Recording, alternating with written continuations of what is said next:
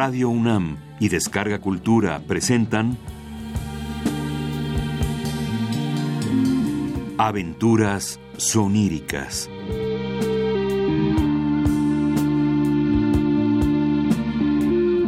Un programa a cargo de Eduardo Ruiz Aviñón.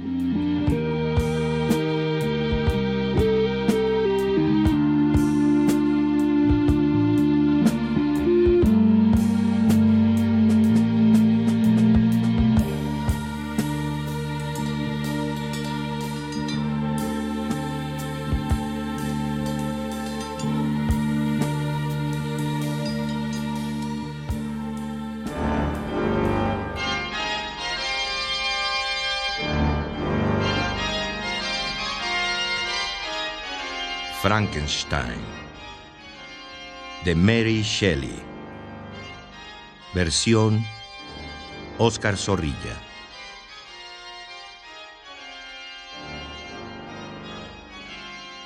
Capítulo 1.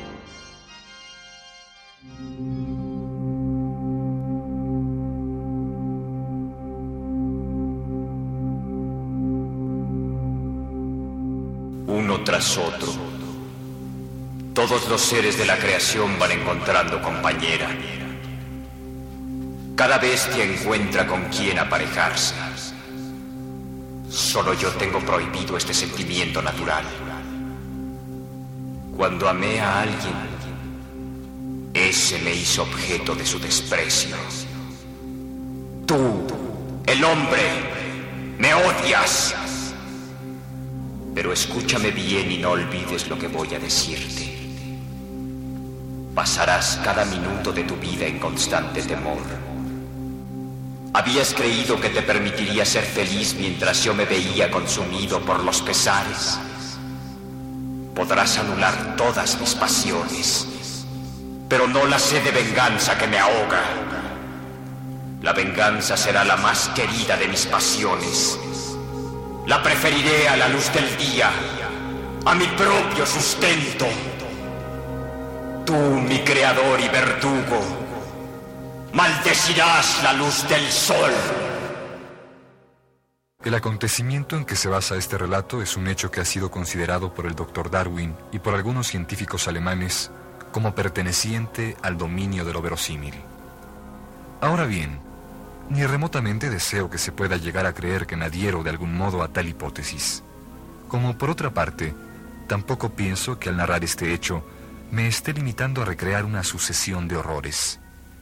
Me he esforzado en conservar la verdad elemental de la naturaleza humana, aun cuando no he tenido ningún escrúpulo dentro de las posibles combinaciones que dicha verdad admite. Por lo demás, no me es posible dejar de lamentar el hecho de que esta narración transcurra entre la sociedad humana.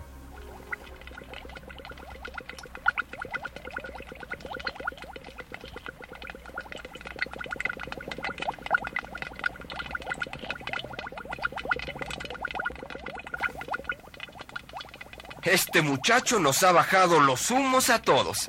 Sí, diga lo que diga y me mire como me mire, es cierto. Puede asombrarse cuanto quiera. No por eso dejará de ser verdad lo que digo. Un mequetrefe, que hace apenas unos años creía en Cornelio Agripa y en Paracelso como en las sagradas escrituras, se coloca a la cabeza de toda la universidad de la noche a la mañana. No lo molestes, Krempe. El joven Frankenstein es muy modesto, lo cual es una virtud excelente. Los jóvenes no deberían tener demasiada confianza en sí mismos. A pesar de sus numerosas investigaciones y descubrimientos, y no obstante sus cálculos exactos y las mejoras que ha introducido en nuestra instrumentación científica, sigue siendo tímido. Ah, exageráis demasiado, maestros. Si bien las ciencias naturales me han dejado entrever algunos de sus secretos, todavía el verdadero conocimiento, aquel que haría del hombre dueño de la inmortalidad y de la verdadera grandeza del espíritu, estamos ciertamente muy lejos de alcanzarlo. La verdad es que de seguir así, Frankenstein, nos desplazarás a todos. Los demás no haremos ninguna falta. Estimado colega, dejémoslo en paz. Mirad cómo enrojece. ningún bien le hacemos. Vayamos a clases y que el doctor Frankenstein siga trabajando en su laboratorio en favor de la humanidad. Adiós, doctor. Buenas noches, Frankenstein. Buenas noches. Ah, si supieran. Si comprendieran cuánto aborrezco toda esa sabiduría inútil que no consiste en otra cosa sino en juegos matemáticos capaces de ser resueltos por un niño. La naturaleza, en su estructura más íntima, es tan misteriosa. Podemos disecar, parcializar, ponerle nombres a todo, pero no podemos hablar de las causas originales que no son totalmente desconocidas. Hay tantas murallas. El dominio de los espíritus y de los demonios, eso sí es algo que me gustaría ardientemente conseguir. La química y la física, en cambio, son por sí mismas detestables.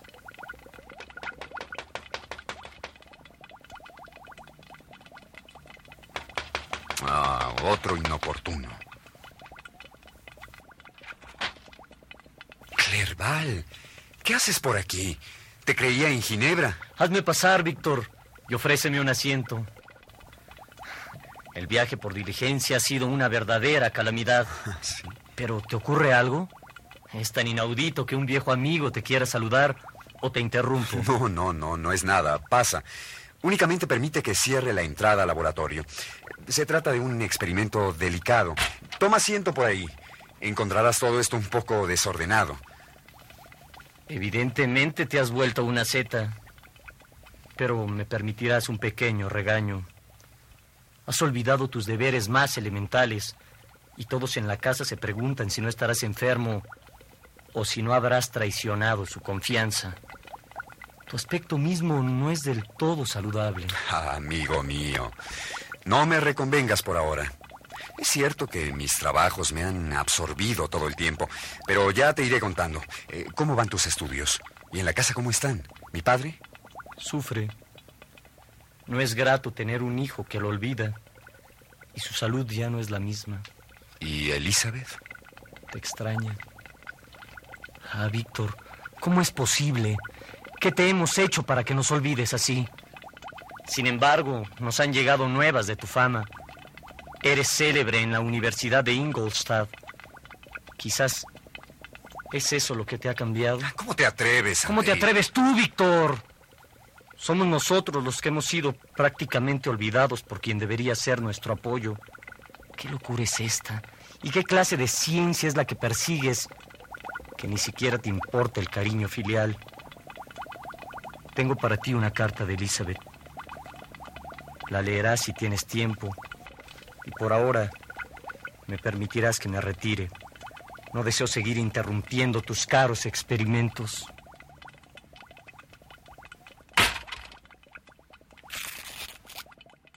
Mi muy querido primo, pienso que una sola palabra de tu puño y letra habría bastado para calmar nuestra ansiedad. Durante días y días he esperado esas cartas tuyas que nos tranquilizaran, y solamente mis fervientes súplicas han impedido que tu padre emprendiera un viaje penoso para él hasta Ingolstadt. Vuelve con nosotros. Aquí encontrarás un hogar y unos seres que siempre te han amado tiernamente. Desde que tú nos dejaste, no se han producido demasiados cambios, excepto en el crecimiento de tus hermanos. El lago continúa siendo azul y las montañas siguen luciendo sus crestas nevadas, como siempre. Querido Víctor, escribiéndote me parece que me hallo mejor y que mi ánimo vuelve a ser el de antes. Cuídate. Ah, Elizabeth. Elizabeth.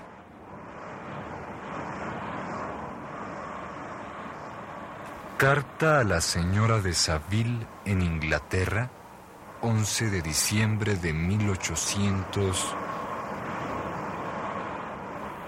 Querida hermana, te complacerá saber que hasta ahora ningún desastre ha acompañado una empresa a la que tú habías presagiado tan graves resultados.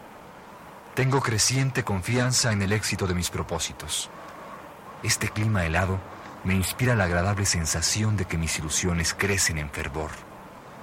El Polo Norte es el imperio de los hielos y la desolación, pero me niego a aceptarlo. El sol estará siempre presente, con su amplio disco rozando apenas el horizonte y difundiendo su esplendor sin interrupción. ¿Hay algo que no pueda esperarse de un país en el que el sol brilla eternamente? En mi anterior carta te confiaba mi extraño encuentro con un ser extraordinario, el doctor Víctor Frankenstein, de la Universidad de Ingolstadt. Permíteme ahora que te refiera cómo ocurrió tan inesperado acontecimiento, pues no dejará de llamarte la atención. Me encontraba en mi camarote cuando escuché las voces de unos marinos.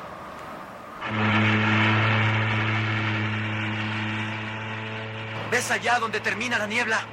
Algo corre entre el hielo. Parece un trineo tirado por perros. ¿Pero qué es lo que va tras ellos? Si los persiguiera. Es algo enorme, como un monstruo. En efecto, a una media milla de distancia se perdía una forma vagamente humana, de gigantescas proporciones. Con el catalejo pude seguirlo durante un corto tiempo hasta verlo ocultarse por entre las colinas grises y blancas. Ahora vuelve. Viene hacia nosotros. ¿Estás loco? Es otro trineo que sigue la misma dirección. Te digo que viene hacia nosotros. Pero el conductor no es el mismo. Aquel era enorme. Te aseguro que me puso los pelos de punta.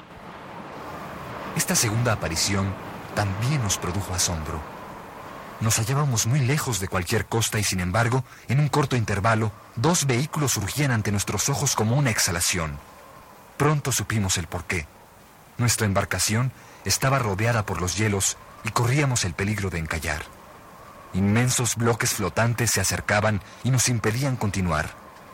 El hombre que conducía el segundo trineo se acercó hasta la borda del barco. Parecía extenuado. ¿Cuál es su rumbo? Constituimos una expedición exploradora y nos dirigimos hacia el Polo Norte. ¿Podemos ayudarle? Sí, si estáis dispuestos. Persigo a ese que visteis huir delante de mí. ¿Al gigante del trineo que se perdió en las colinas? ¿Alcanzasteis a verlo? ¿Me lleva mucha ventaja? Su trineo es mayor y lleva una enorme traía de perros. Parecía volar entre la nieve. Parecéis cansado. ¿Puedo rogaros que subáis a nuestro barco? Si en verdad os dirigís al norte, sí.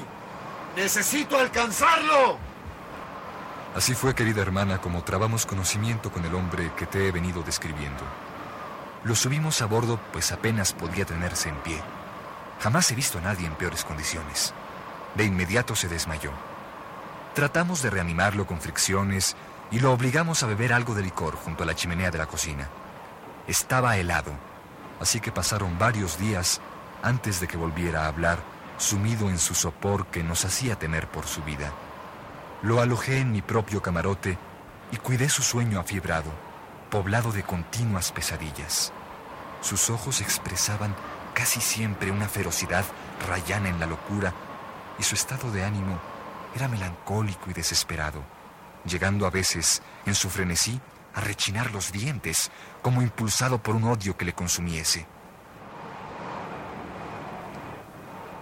A medida que su mejoría fue haciéndose patente, una de mis más arduas tareas consistió en mantener a mis hombres alejados de él, pues anhelaban satisfacer su curiosidad. ¿Se repondrá, capitán? ¿Por qué dice que perseguía aquel fantasma? ¿Cómo es posible que se encaminen hacia el Polo Norte? El otro era mucho más grande y fuerte. ¿Cómo puede ser que huyera? La niebla parece disminuir un poco y los témpanos se alejan. ¿Volverá a su trineo o seguirá con nosotros? ¿De dónde viene, capitán? Nuestro inopinado huésped siguió largo tiempo sin cambiar de actitud, encerrado en su silencio y alterándose ante cualquier sonido o movimiento, como temiendo que alguien estuviera a punto de saltar sobre él.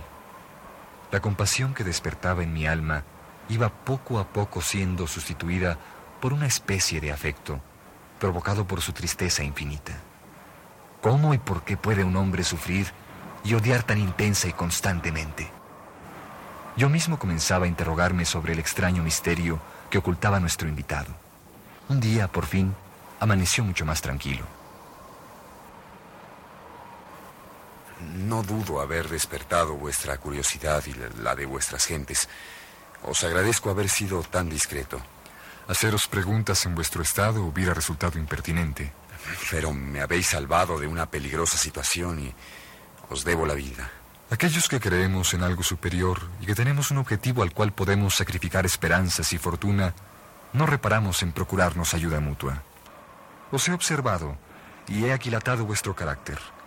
Estoy convencido de que poseéis un temple semejante al mío, capaz de pagar por la adquisición de un poder que pueda hacer de nosotros seres inmortales. Sensato. Olvidad tales palabras. ¿Acaso participáis de mi altanería? ¿Habéis bebido del mismo elixir embriagador? Estoy seguro de que un alto destino... Basta, basta, desgraciado. Tendré que contaros mi historia. Escuchadme por Dios. Soy el doctor Víctor Frankenstein. Jamás podremos considerarnos seres completos si un ser más sabio, lúcido y dueño de nuestros afectos no nos apoya. Tenéis una vida por delante. Conservadla. Para mí, todo está perdido y me está vedado comenzar. Pasarás cada minuto de tu vida en constante temor. Tú, mi creador y verdugo, maldecirás la luz del sol.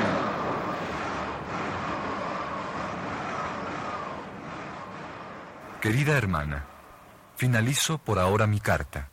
La narración del encuentro con Víctor Frankenstein termina aquí, aunque prosiga su terrible historia, la de su creación infame y la destrucción que provocó entre los suyos. Extraña y dolorosa historia, por cierto, y espantosa tormenta la que lo hizo naufragar.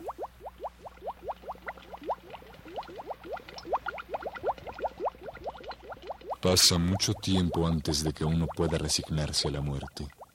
Transcurren días antes de que uno se dé cuenta de que el brillo de los ojos amados se ha extinguido, tanto como el sonido de la voz. ¿Quién no ha experimentado la angustia de ver cómo la muerte nos arrebata a un ser querido? Uno de los fenómenos que más ha llamado mi atención es la composición del cuerpo humano. Me pregunto, ¿de dónde puede proceder el principio de la vida? Para examinar las causas de la vida es preciso estudiar antes la muerte estoy obligado a concentrarme en el marchitamiento y la corrupción del cuerpo humano. Los antiguos maestros prometieron lo imposible. Eh, por ello, los científicos modernos no prometen. Saben que los metales no pueden transformarse y que el elixir de la vida es una simple quimera. Sin embargo, estas manos gastadas por el trabajo y estos ojos que hurgan incansablemente el microscopio han realizado verdaderos milagros. Han entrado en el sagrado lecho de la naturaleza, han ascendido hasta el firmamento. Son capaces de dominar el rayo y de imitar los terremotos. Y yo, Frankenstein, conseguiré mucho más. Aprovecharé esos caminos trazados, exploraré otros, estudiaré fuerzas desconocidas y asombraré al mundo revelándole los más profundos misterios de la creación. Tal es el destino que conduce a la propia destrucción. El ser humano que desea ser perfecto debería mantener la serenidad y la calma sin permitir que una pasión o un deseo circunstancial se entrometan en su espíritu. Si uno se dedica a un estudio que va menguando poco a poco su capacidad de afecto, la mejor prueba de que tal estudio es negativo es esa disminución.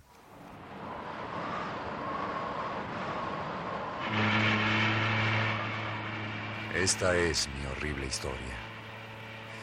Comprobé cómo la belleza del hombre y su armonía se descomponen hasta convertirse en despojos despreciables cómo un simple gusano se alimenta de las maravillas que son los ojos y el cerebro. Debo recordar que no estoy narrando las visiones de un loco. Lo que digo es tan cierto como que el sol brilla en los cielos.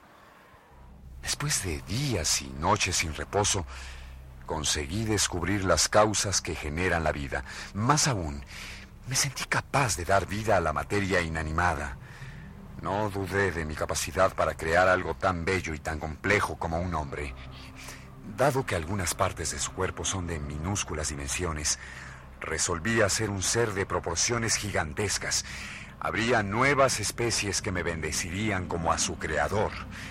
Nadie podría sentir el horror de mis esfuerzos cuando me salpicaba con el barro de las tumbas o cuando torturaba a un animal vivo para dar vida. Profané sepulcros y violé secretos. Más de una vez me fue imposible dominar el asco, pero parecía haber perdido toda capacidad de sensibilización. Ahora, cuando pienso en ello, tiemblan mis miembros y me domina el vértigo. Una triste noche pude por fin ver realizado mi sueño. Con una ansiedad agónica dispuse los instrumentos necesarios para infundir vida en el ser inerte que reposaba junto a mí. De pronto, y aunque la luz que me alumbraba era muy débil, pude ver cómo se abrían sus ojos. Sus miembros se agitaron con un estremecimiento convulsivo. Era una catástrofe. Las facciones que había modelado y que me llegaron a parecer bellas un ser despreciable. Toda esa mezcla amarillenta que apenas lograba cubrir la red de arterias y músculos no conseguía sino poner más de manifiesto lo horrible de sus ojos vidriosos. y su arrugado rostro destacaban unos negros labios. Durante dos años me había privado de todo por esta criatura inmunda que ahora me llenaba de horror y repugnancia. Huí, huí de aquella horrible mueca. Una de sus manos se tendía hacia mí como si quisiera tocarme, pero escapé de un salto y me lancé escaleras abajo. Ni una momia podría parecérsele.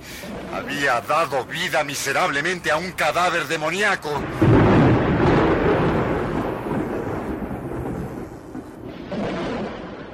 Como aquel que avanza en un camino solitario, lleno de miedo y de temor sin volver ya nunca la cabeza, pues sabe que un horrible enemigo, muy cerca a sus espaldas, le acecha.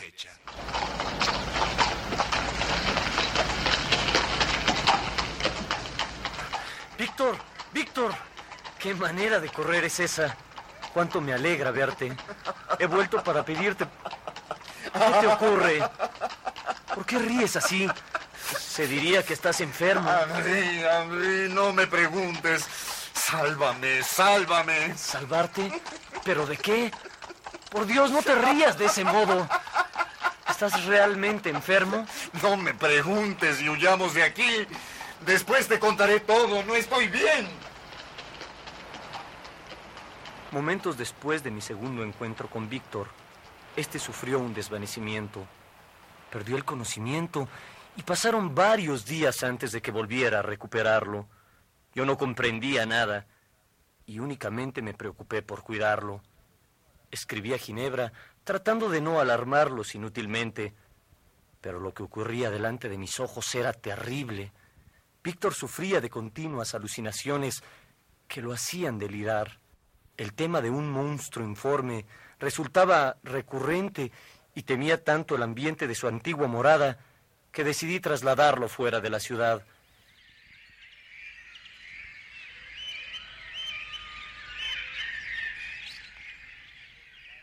Transcurrieron varios meses antes de que Víctor decidiera salir de su mutismo.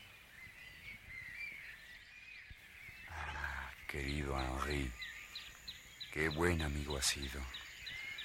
No te he causado sino molestias en las dos últimas ocasiones y sin embargo has permanecido junto a mí.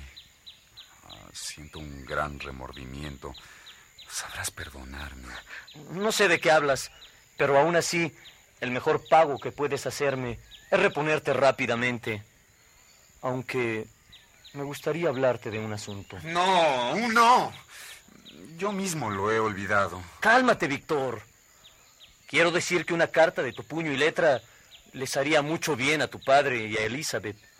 Ha transcurrido tanto tiempo sin que sepan de ti directamente. Ah, si es eso, te prometo que les escribiré.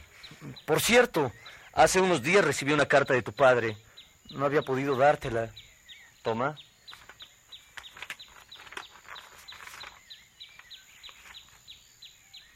Querido hijo, hemos sabido por Henri que has estado enfermo, pero que tu mejoría está próxima. De manera que he venido pensando en tu regreso. Desgraciadamente, tal vez no sería el momento adecuado. Ha ocurrido una tremenda tragedia entre nosotros y temo agravar tu estado. ¿Escuchas? ¿Sabías algo de esto y has querido ocultármelo? Te aseguro que no sé de qué se trata. Por favor, sigue leyendo. Tú sabes cuánto me afecta también esto a mí. Tu hermano William ha sido asesinado. ¿Es posible? Dios mío, ¿asesinado? Dame esa carta. Tú no estás en condiciones de leer. Lo haré por ti. El jueves salimos de paseo, tus dos hermanos, Elizabeth y yo. Cuando la noche estaba próxima, decidimos regresar. Tus dos hermanos se nos adelantaron. Poco después encontramos a Ernest solo, preguntándonos si habíamos visto a William. Pensamos que se habría dirigido hacia la casa. Al no encontrarlo tampoco allí, volvimos atrás con criados y antorchas.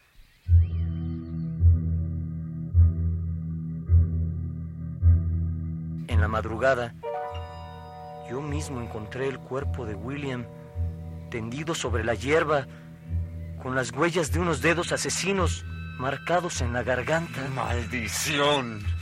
Vuelve pronto, querido Víctor. Solo tú podrás consolarnos, tu afligido padre. Pero ¿quién querría asesinarlo? ¡Infamia, infamia! ¿Y si fuera yo el culpable? Lo encontraré, te lo juro, William. ¿Culpable? ¿De qué hablas, Víctor? A Ginebra, pronto. Vamos a Ginebra. Oh, Henry, salgamos hoy mismo. El asesino puede aún estar allí. No has contestado a mi pregunta. ¿Por qué podrías sentirte culpable? ¿A quién buscarás? No me atormentes, Henry. No sé lo que digo. Es que siempre has de ser desgraciado por ti mismo. ¿Qué ayuda o consuelo puedo ofrecerte si no me dices qué te ocurre? ¿Qué secreto me ocultas, Víctor? ¿Qué ha pasado en todos estos años?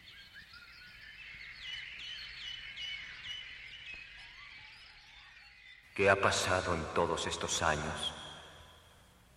¿Por qué no me preguntan a mí? Yo soy el secreto de Víctor. ¿Por qué no me preguntan a mí?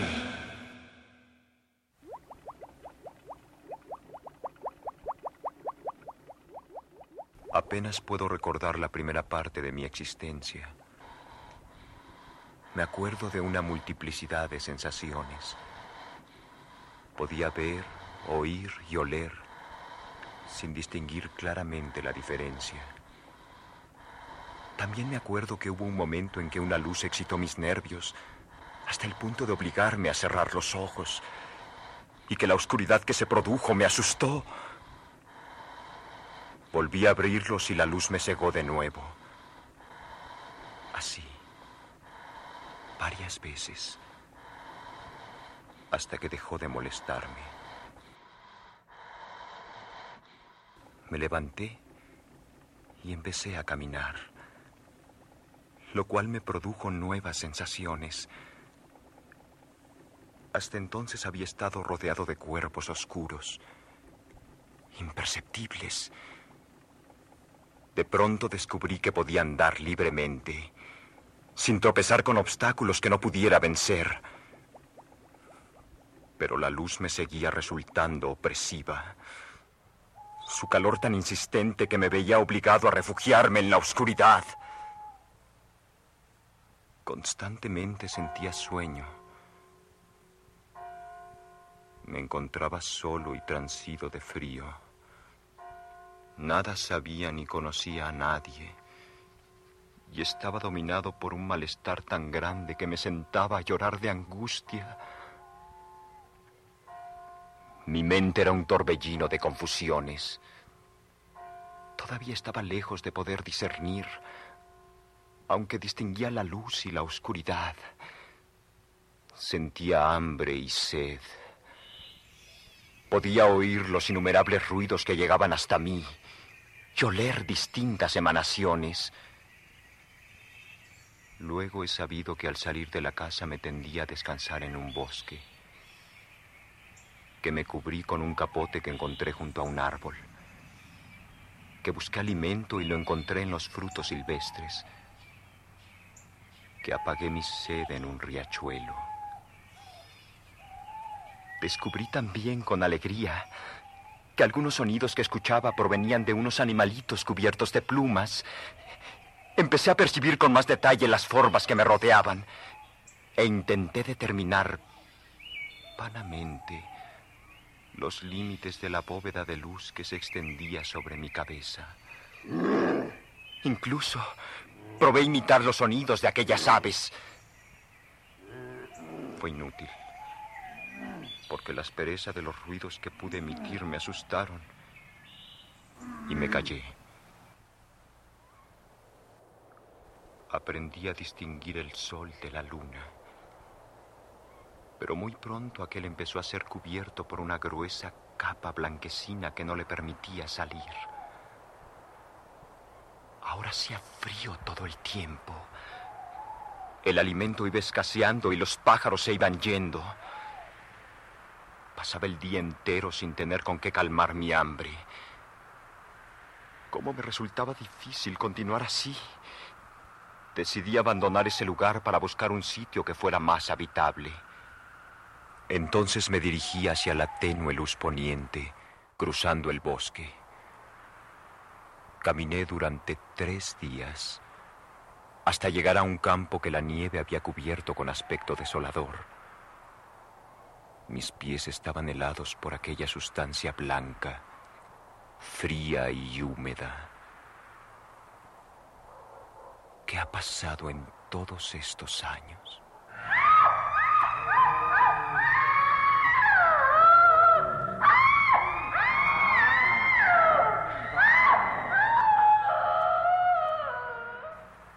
Pasado en todos estos años?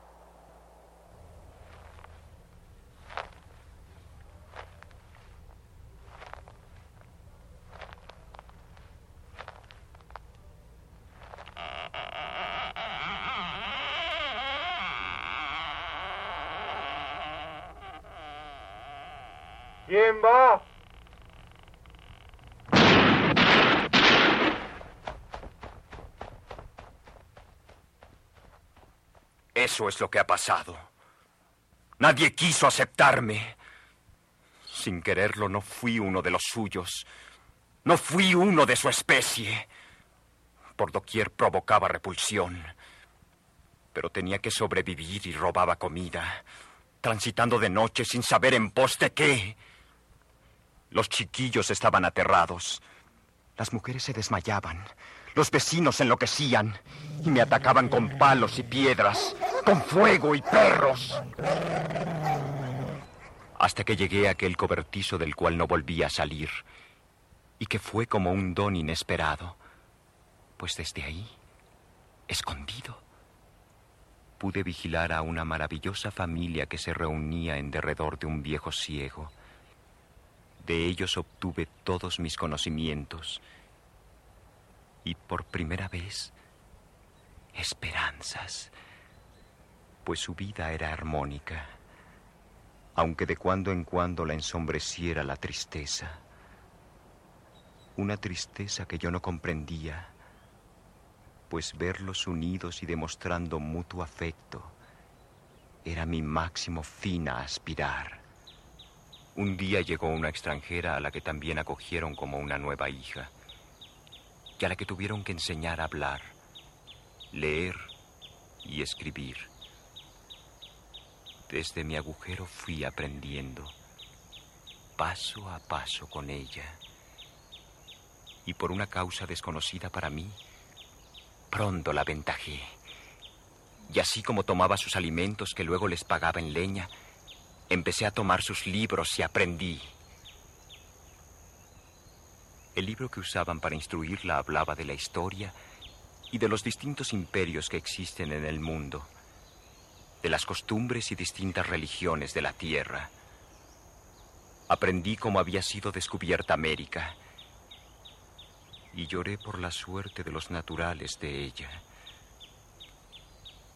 ¿Cómo era posible que el hombre tuviese tanto poder, estuviese tan lleno de virtud y al mismo tiempo fuera tan vil. Algunas veces era instrumento del mal y otras, por el contrario, lo imaginaba noble y digno. Me parecía que la historia explica la peor de las degradaciones, la del hombre, peor que la del gusano o la serpiente. Pasé mucho tiempo sin entender por qué un ser humano es capaz de matar a un semejante, por encima de leyes y gobiernos. Y cuando aprendí cómo se producían sus sanguinarios actos, mi incomprensión cesó y supe lo que eran la vergüenza y el horror.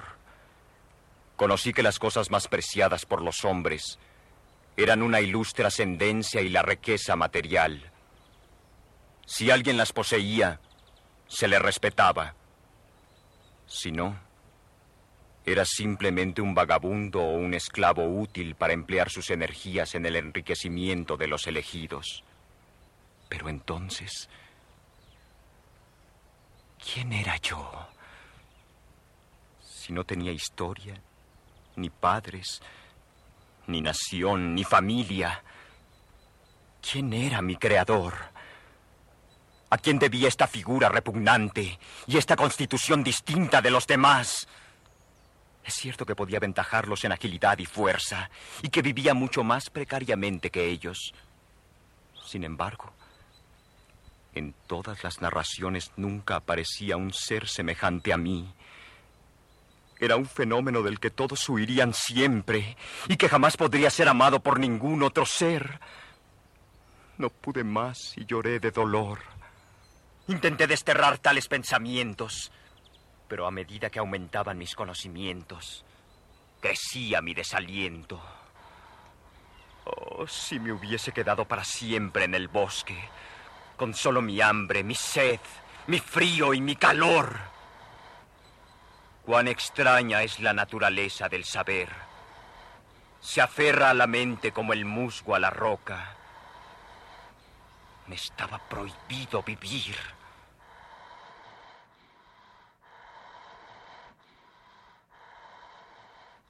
Otras enseñanzas posteriores me siguieron causando una penosa impresión. Hay diferencia de sexo. Y los hijos nacen y crecen. Y una madre los cuida y se desarrolla su inteligencia. Yo solo conocía un pasado de tinieblas. Una nada sin recuerdos. La imagen más remota que había en mi memoria me representaba tal como ahora soy sin crecimiento, sin nadie que se me pareciera, sin nadie que quisiera tener relación conmigo. Había una sombra oscura que retrocedía aterrorizada en cuanto tendí la mano en busca de ayuda. ¿Quién era yo? Había detrás de mí un creador horrorizado de su obra. Entonces cayó en mis manos un libro llamado el paraíso perdido. Con lo que mis emociones fueron diferentes y mucho más profundas, pues provocó en mí el más grande estupor que había experimentado nunca. La imagen de un Dios omnipotente en lucha contra sus propias criaturas evocó en mí sentimientos de temor, pues algo en mí se les acercaba al igual que Adán. Aparentemente yo no tenía nada que ver con otro tipo de existencia. Pero él había salido de las manos de Dios como una criatura perfecta, a la que nada faltaba. Y yo, en cambio, carecía de toda perfección. Con frecuencia llegué a considerar a Satanás como el ser que mejor me personificaba pues como él, conocía el sabor amargo de la envidia. Y entonces recordé un pequeño librito que había tomado del lugar en que había visto la luz primera. Yacía en el bolsillo del viejo capote que me abrigaba, sin que nunca más lo hubiera ojeado. Era el diario del doctor Víctor Frankenstein, de la Universidad de Ingolstadt una suma de horrores. Una detallada descripción de toda mi odiosa personalidad. Dios en su bondad hizo al hombre bello. Tú, en cambio, hiciste mi figura una repelente reproducción de la tuya. Satanás incluso era hermoso y contaba con amigos que le admiraban y seguían. A mí todos me detestan. Soy tu oscuro secreto, Víctor Frankenstein.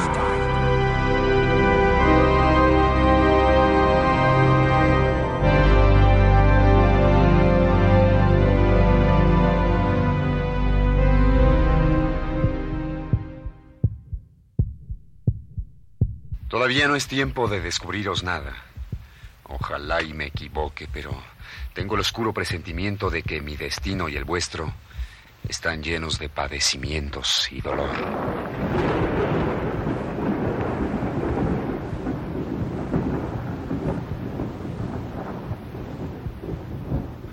El doctor Frankenstein no se equivocaba. La figura que había creado, ocultado y abandonado tan cobardemente, seguía sus pasos y pendía ahora sobre él como una espada vengativa. La muerte del pequeño William, su hermano, solo anunciaba una centésima parte de lo que le esperaba. El viaje a Ginebra desde Ingolstadt, precipitado e incómodo, estuvo señalado por el mal tiempo y por un angustioso acontecimiento. En un alto del camino, entre las montañas y bajo los relámpagos de la noche, Víctor vio con claridad la silueta gigantesca y deforme de aquel ser que lo miraba fijamente, y luego se perdía en la lejanía, como la reencarnación misma de su propio espíritu egoísta, dedicado a destruir todo lo que amaba.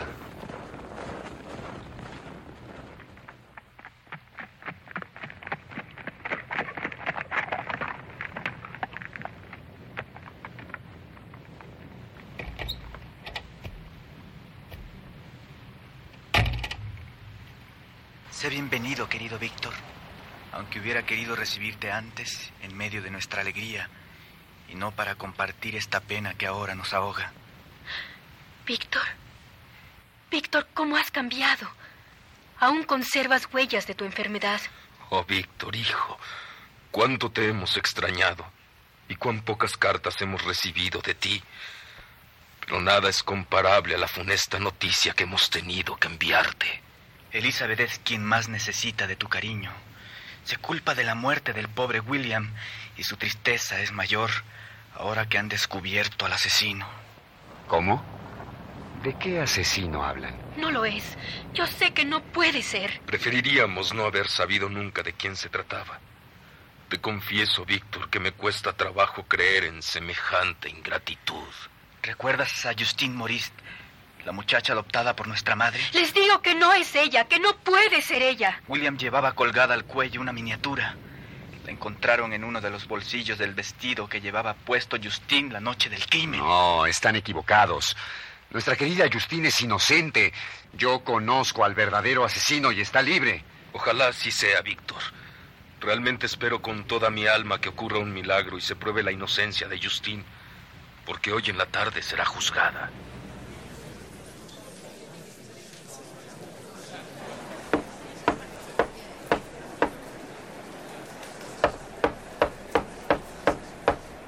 La señorita Justine Moritz es acusada de un nefando crimen en la persona del joven William Frankenstein. La señorita Moritz pasó toda la noche fuera de la casa de sus benefactores y al amanecer fue vista por una mujer que iba al mercado muy cerca de donde se descubrió el cadáver. La señorita Moritz escondía entre su ropa una joya familiar, una miniatura que siempre llevaba al cuello William Frankenstein. La señorita Moritz convalece actualmente de una crisis nerviosa provocada por la visión del cadáver, previamente ahorcado por ella para robarle. Señores del jurado, pido la pena de muerte para la señorita Justine Moritz, ingrata y depravada.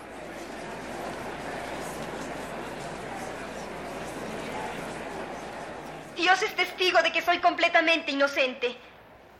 La señorita Elizabeth me autorizó a pasar el día fuera de casa. Cuando regresé, supe que habían salido todos a buscar al señorito William. Salí también sin hallarlo.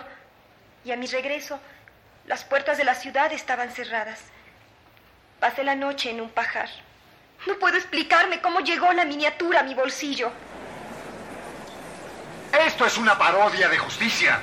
Señores del jurado, la señorita Justine Moritz ha vivido siempre con nuestra familia y podemos atestiguar sus altas cualidades, su bondad, el afecto que siempre y en todas circunstancias nos ha brindado. No podéis condenar a una inocente. Cuando un ser humano está a punto de morir por la cobardía de sus propios amigos, no puedo menos que solicitar hablar en su defensa. Se trata de una persona devota, que sentía un afecto especial por el niño asesinado. Por tanto, no podía estar tentada para llevar a cabo tan horrendo crimen. Las pruebas son tan evidentes que su confesión apenas resulta necesaria. ¿Confesión? ¿De qué habla?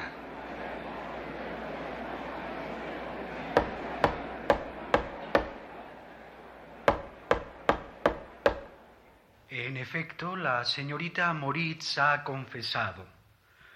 En cuanto yo, el representante del sacerdocio, le hice ver la iniquidad de su alma y la posible pena de excomunión si persistía en negar el delito, la acusada manifestó estar arrepentida y obtuvo así la absolución. ¡Justicia, señor juez! ¡Exigimos justicia! Es cierto, he confesado. Pero mentí, mentí para no ser condenada. Dios me perdone. El confesor no cejó en su empeño para que me declarara culpable. Me amenazó como a un ser depravado destinado a la muerte. Cedí a la debilidad y acepté la mentira. Y ahora me siento más perdida que antes.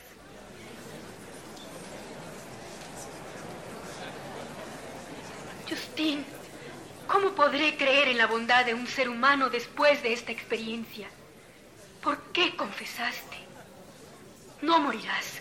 No puedes morir en el patíbulo. Es injusto. Yo conozco al verdadero asesino y está libre, está libre. Está libre.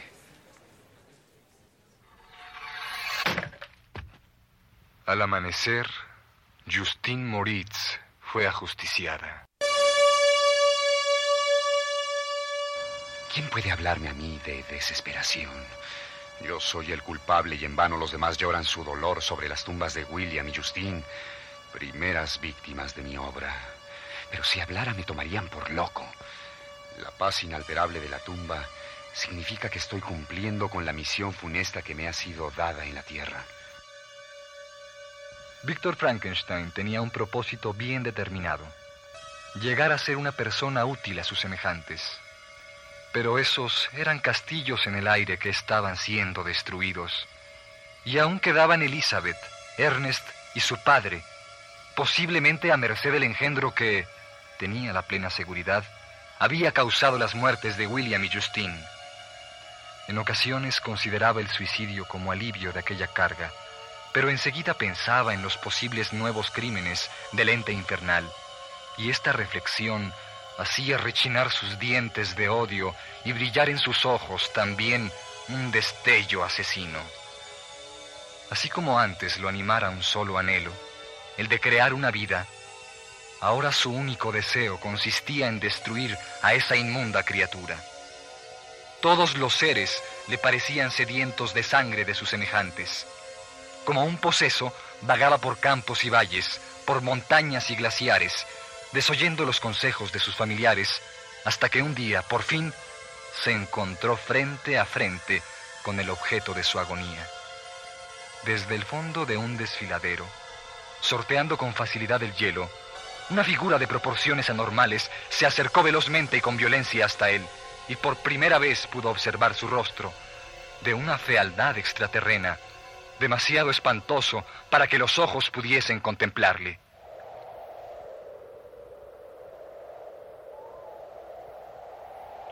¿Cómo te atreves a acercarte a mí? ¿Acaso no temes mi venganza?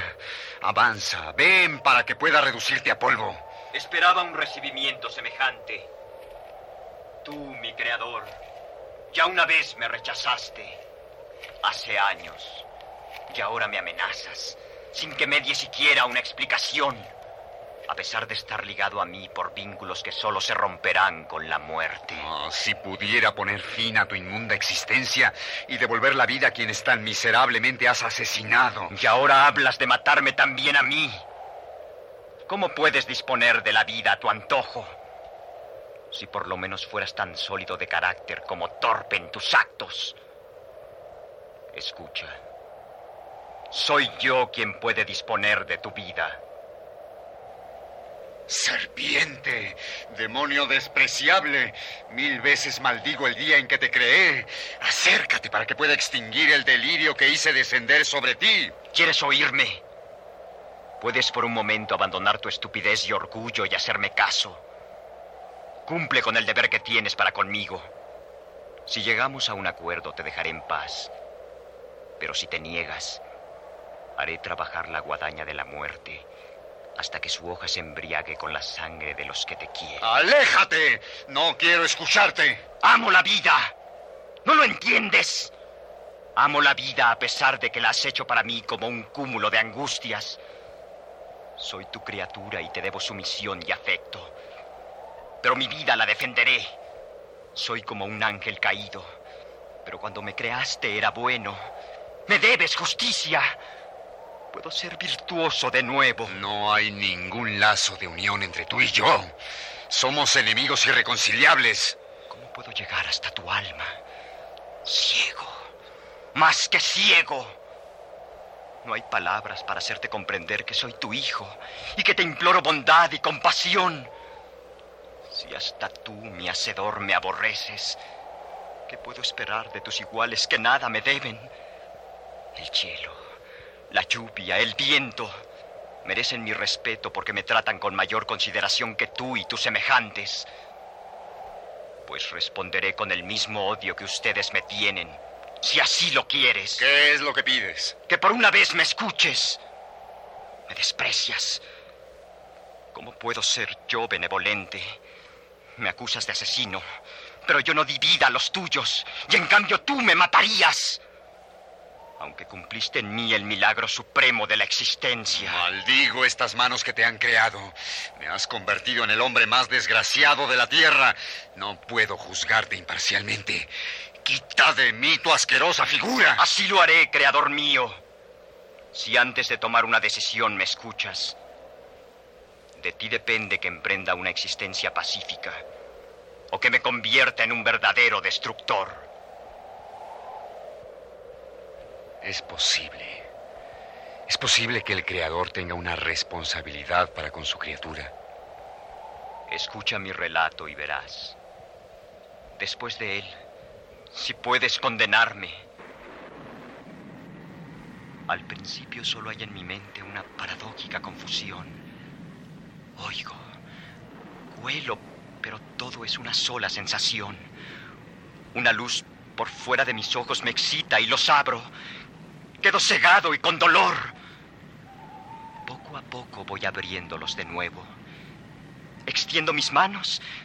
Tú estás junto a mí y te quiero. Abro los ojos y tu gesto de repulsión me recibe. Y tus gritos y tu ausencia. Puedo andar libremente y casi sin tropezar.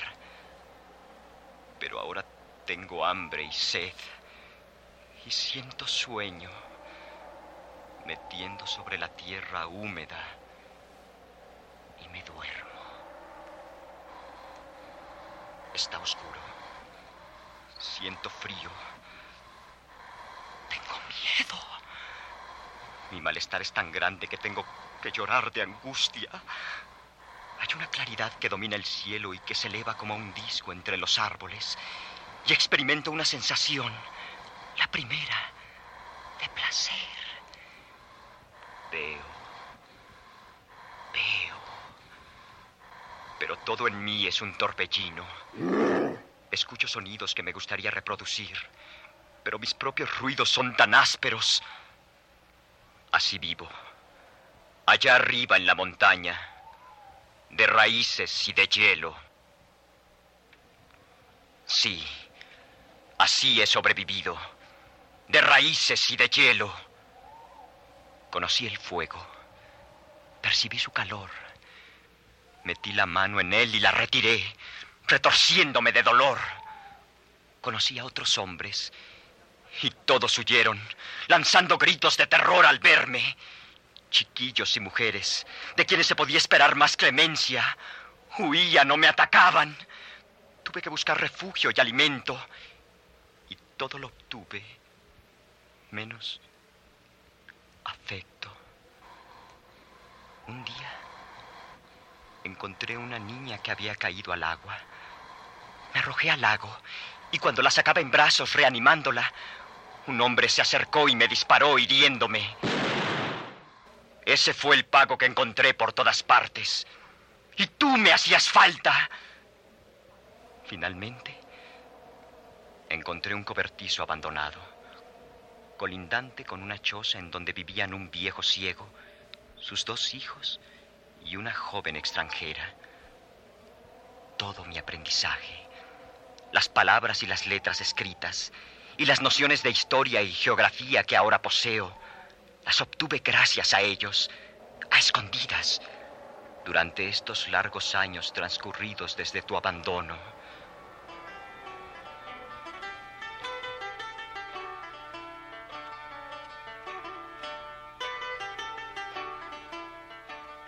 El anciano ciego tocaba un instrumento del cual obtenía los sonidos más dulces que me haya sido dado escuchar, más melodiosos inclusive que los de las aves.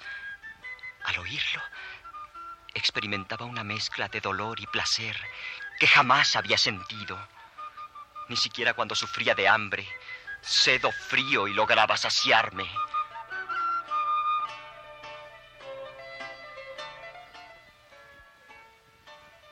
Lo que más me impresionaba era el dulce comportamiento de aquellos seres. Y hubiera querido ser un miembro más de su familia. Pero incluso ellos sufrían. Si tan extraordinarias personas podían ser desgraciadas, ¿qué podía esperar yo, tan imperfecto? Las lecciones que le daban a la extranjera de origen árabe, para que aprendiera su lengua y sus costumbres, también a mí me servían. Poco a poco mis gritos roncos se fueron suavizando y fui capaz de imitarlos y les robé su comida y sus libros y sus instrumentos de escritura, aunque los ayudaba recortando leña para ellos. Por fin, un día, decidí que quizás sería el momento para presentarme ante ellos. Su bondad entre sí era tan grande, tan sincera, que ingenuamente pensé que la harían extensiva para conmigo. Decidí entrar en su cabaña cuando el anciano ciego estuviese solo, pues me había dado cuenta de que era mi repulsivo aspecto el que causaba espanto. Mi voz ya no era tan desagradable y pensé que conseguiría ganarme con ella la buena voluntad del padre.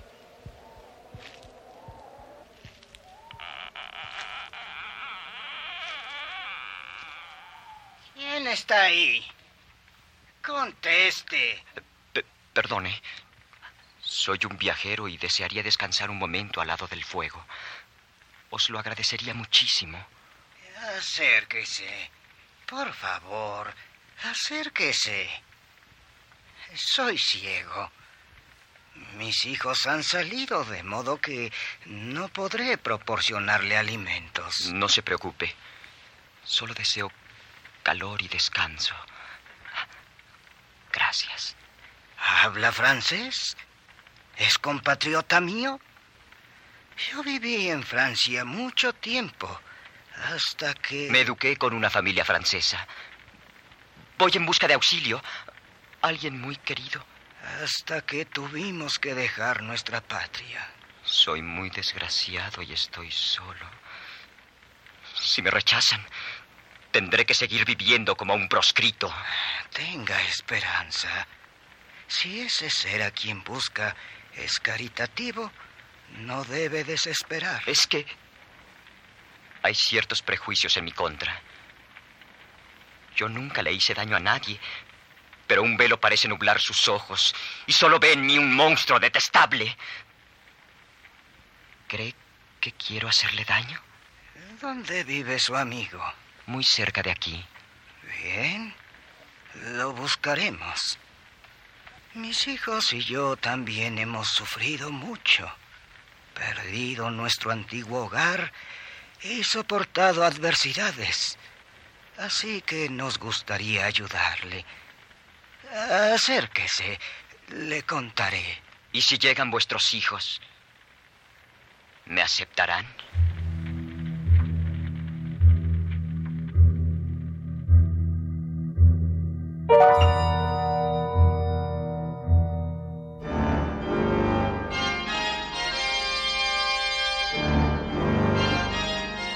Frankenstein de Mary Shelley. Versión Oscar Zorrilla. Capítulo 1. Actuaron en este programa Alejandro Camacho, Eugenio Castillo, Raúl Ruiz, Manuel Núñez Nava, Jorge Humberto Robles, Josafat Luna, Angélica Aragón, Fernando Betancourt, Rafael Montiel, José Luis Cruz, Idayali Moncada, Ernesto Yáñez, Ricardo Lezama y Etzel Cardeña. Grabación Manuel Garro.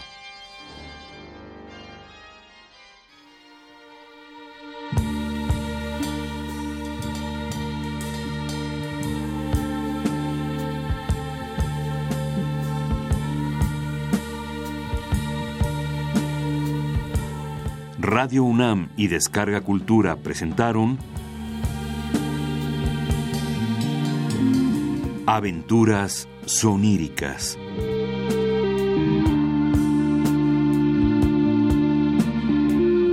Un programa a cargo de Eduardo Ruiz Aviñón.